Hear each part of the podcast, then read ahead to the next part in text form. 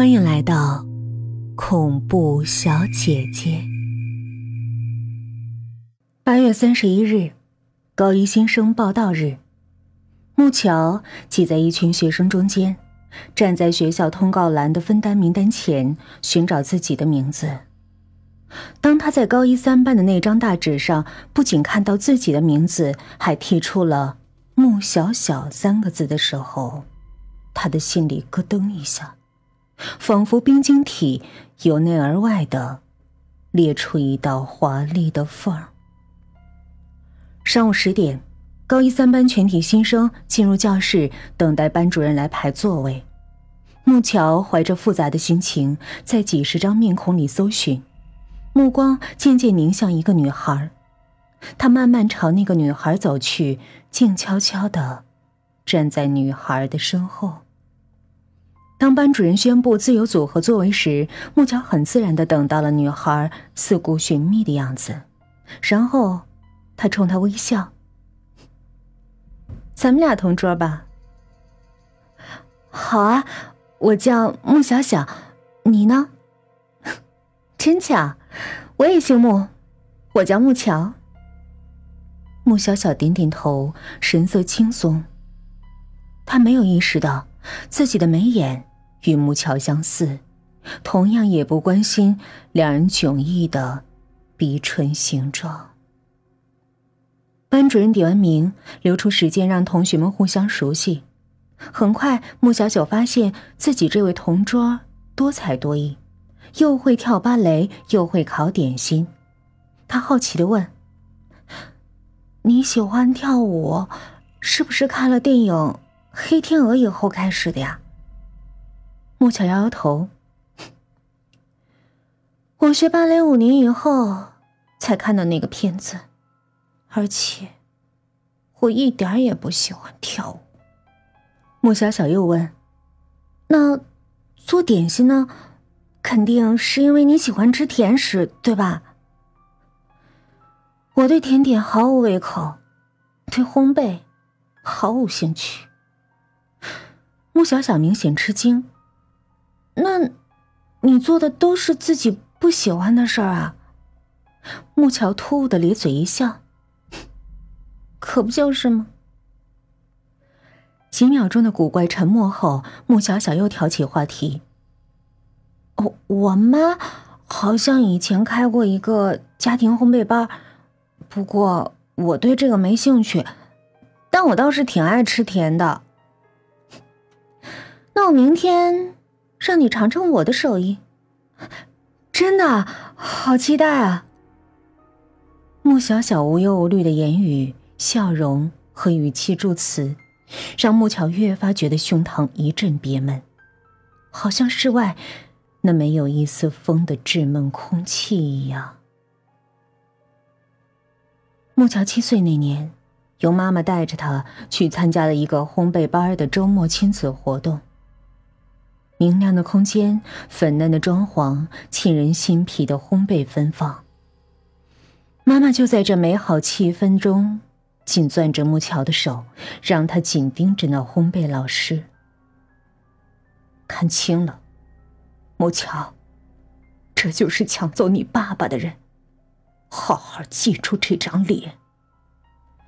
亲子活动的尾声，木桥的巧克力曲奇获得家长们的一致好评。烘焙老师俯身给他胸前别了一枚甜点徽章，一旁的妈妈居高临下的俯视着，鼻孔里哼出一两声冷笑。这一幕令木桥极其反感。但这仅仅是个开始。每一次的亲子活动，妈妈拉着木桥，从不缺席。大家都夸木桥心灵手巧，妈妈是最起劲儿的那个。她非要让那个小三儿老师看到木桥的卓尔不群。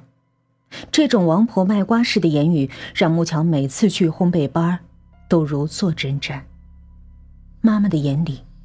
只有沙子一般的情敌，是木桥把别人日益明显的嘲讽照单全收了，这令他小小的年纪就对甜食倒尽了胃口。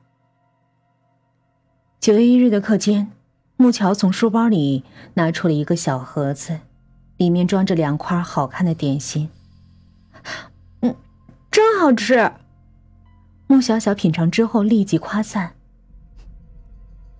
这种奶油馅饼是我最爱做的点心。”木桥看着穆小小：“你知道为什么很多人喜欢吃有馅儿的东西吗？”